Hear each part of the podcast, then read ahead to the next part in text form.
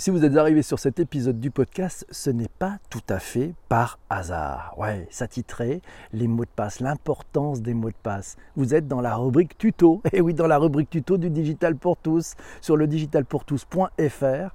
Et en plus des articles de chaque jour, vous avez aussi une formidable rubrique qui s'appelle les tutos. Il y en a déjà plus d'une dizaine. Ils sont faits par des femmes et des hommes qui sont qui ont soif de partager avec vous tous. Et aujourd'hui, je vais porter dans ma voix, je vais essayer de mettre dans ma voix, le formidable tuto réalisé par notre amie Alice. Il est probable que tu aies déjà lu tout un tas d'articles sur l'importance d'avoir de solides mots de passe, ou même eu des discussions avec des personnes calées qui t'ont bien expliqué les risques d'une politique de password laxiste, et que tu n'es pas pour autant changé tes mauvaises habitudes. Non, non, ça ne va pas t'absoudre, mais si tel est le cas, sache que tu es loin d'être seul. 74% des utilisateurs utilisent un mot de passe unique d'après UFC que choisir. Horreur, malheur et perso. Cela ne m'étonne pas. Je croise au quotidien des personnes, parfois à haute responsabilité, qui utilisent le même mot de passe partout. Et quand il faut quatre chiffres, zou, le code de la carte bleue. Pourtant, ils connaissent les risques. Alors pourquoi? Il semble à Alice que c'est un mauvais calcul qui amène ces personnes à estimer que la faible probabilité qu'ils se fassent hacker ne mérite pas le phénoménal enquiquinement, pour rester poli, généré par le choix, la mémorisation et l'utilisation d'une quantité énorme de mots de passe. Est-ce aussi ton cas, cher auditeur?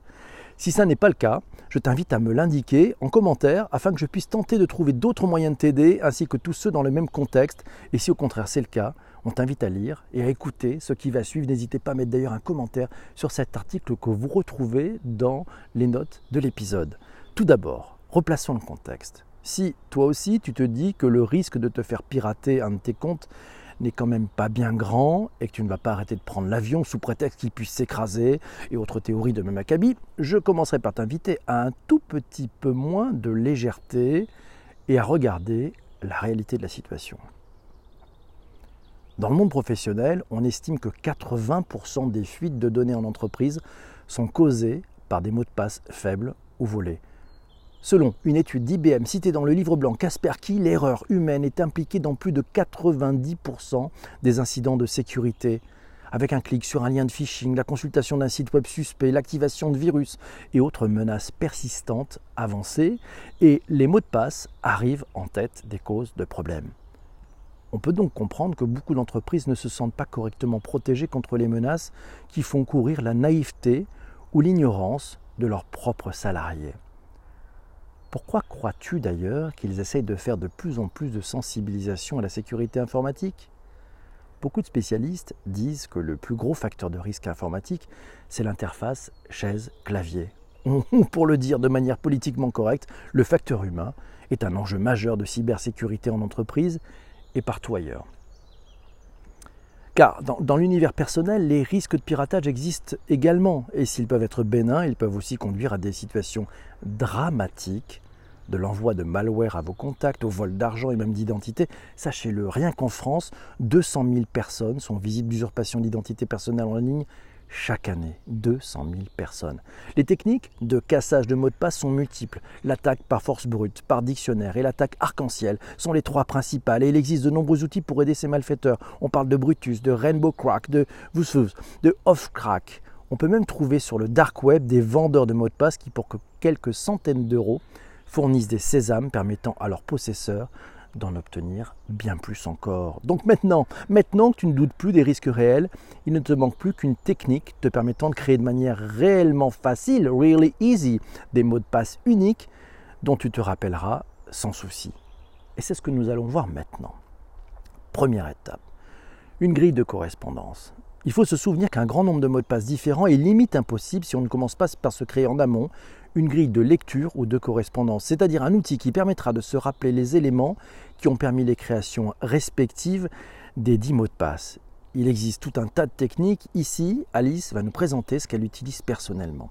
Pour ce faire, il faut d'abord que tu commences par déterminer plusieurs éléments que tu peux déterminer sans aucune difficulté lors de la consultation du site ou de l'outil qui te demande un mot de passe. Le nom de l'outil ou du site sur lequel tu te trouves, si tu y vas pour des motifs personnels ou professionnels, pour toi ou pour une autre personne, toujours depuis ton mobile ou pas. Trouve 5 ou 6 éléments propres comme ceci ces éléments qui te sont propres. Attention, pas de date de mariage, pas de ville de naissance, on parle de données relatives au service que tu es en train d'utiliser. De plus, pense à n'utiliser aucune donnée personnelle qui puisse être recueillie par ailleurs.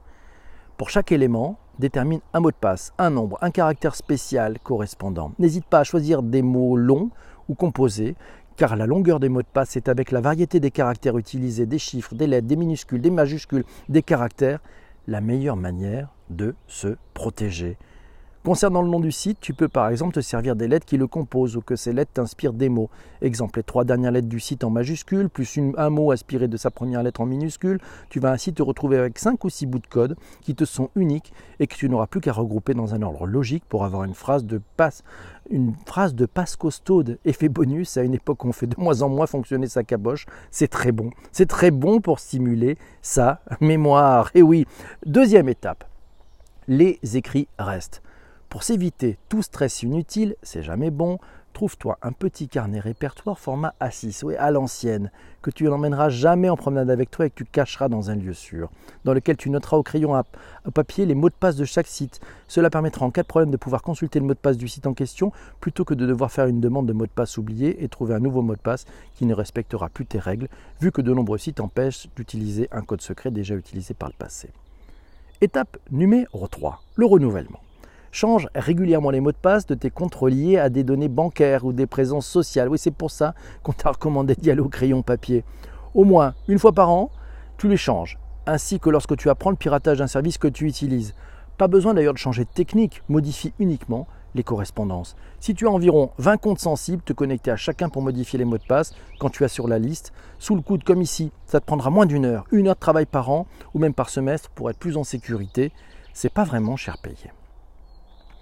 Alice aussi espère aussi que ce tuto t'inspirera, te donnera envie de l'utiliser ou de trouver ta technique sur mesure, mais qu'en tout cas, tu arrêteras de prendre des risques inconsidérés. Et que si tu ne te sens pas de mettre en place un tel système, tu ne t'enfouiras pas euh, pour autant la tête dans le sable et tu trouveras une autre solution.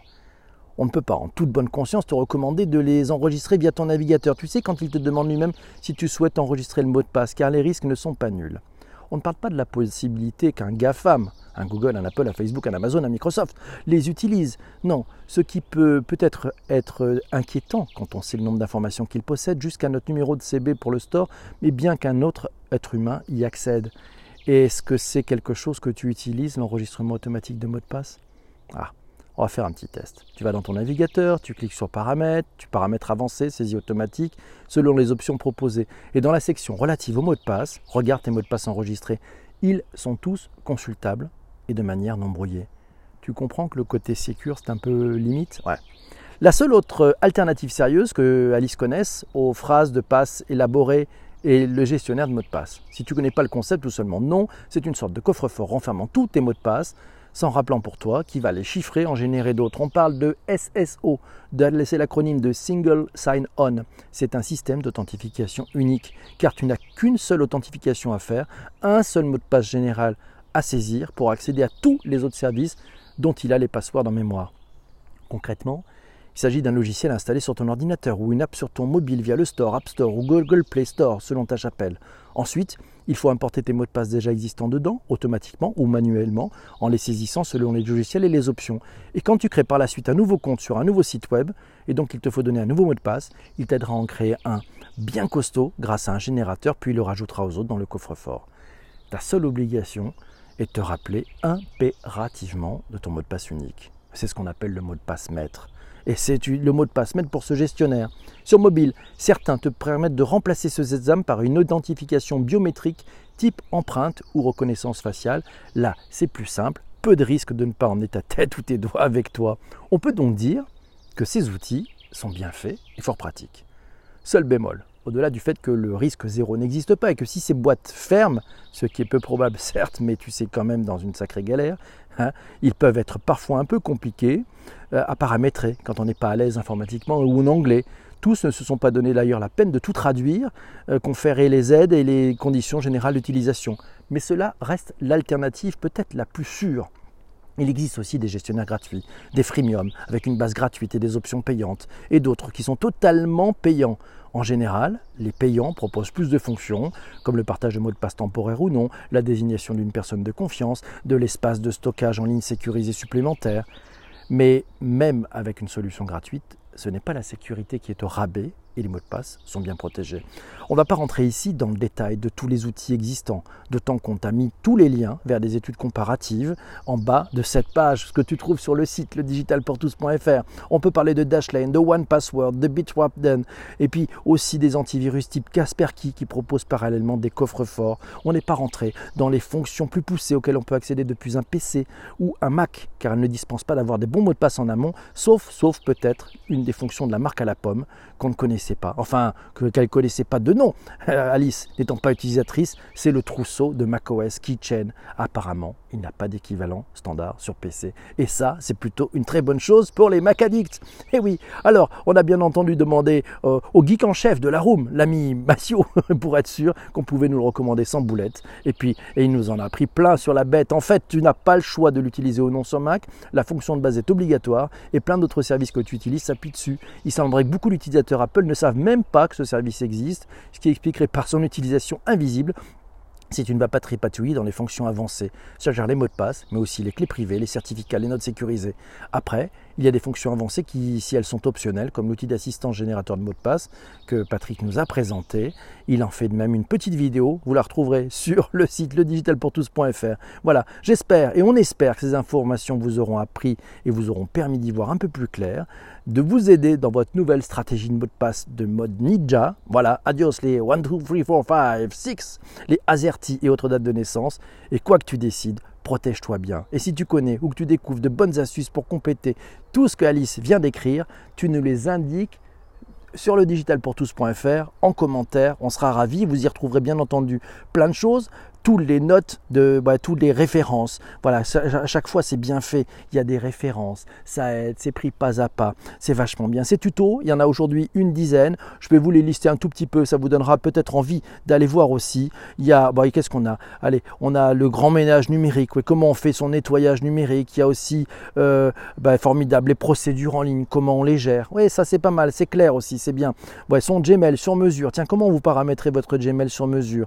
Chrome, les petites astuces des grosses utilités, comment continuer ces cours à distance quand on est prof de yoga? Oui, ça vous donnera peut-être des idées pour pouvoir continuer votre business en ligne. C'est pas mal ça. Et puis Windows 10 au quotidien, c'est un chouette tuto qu'on a eu aussi. Maîtriser Android, euh, sous-titrer une vidéo en multilingue avec DeepL. Ouais, ça c'est la, la millionnaire qui nous a fait ce chouette tuto et puis il y a le tuto d'Olivier, il y a les applications Google, il y a le tuto d'Yvon aussi, euh, il y a le tuto de Laura, comment enregistrer et diffuser un podcast quand on n'y connaît rien. On a les câbles USB, tous pareils, mais parfois si différents. Bref, venez voir, abonnez-vous au Digital pour tous, vous verrez, c'est juste fantastique. Mes amis, vous qui écoutez ce podcast sur les plateformes on dit d'audio à la demande, d'audio à la demande. Merci d'être arrivé jusqu'ici. J'espère que ça vous a intéressé. Filez vite sur le digitalpourtous.fr. On se retrouve très très vite pour un nouvel épisode. Merci à vous tous. Ciao ciao. Je vous laisse. Je reviens avec ceux qui sont pendant le direct.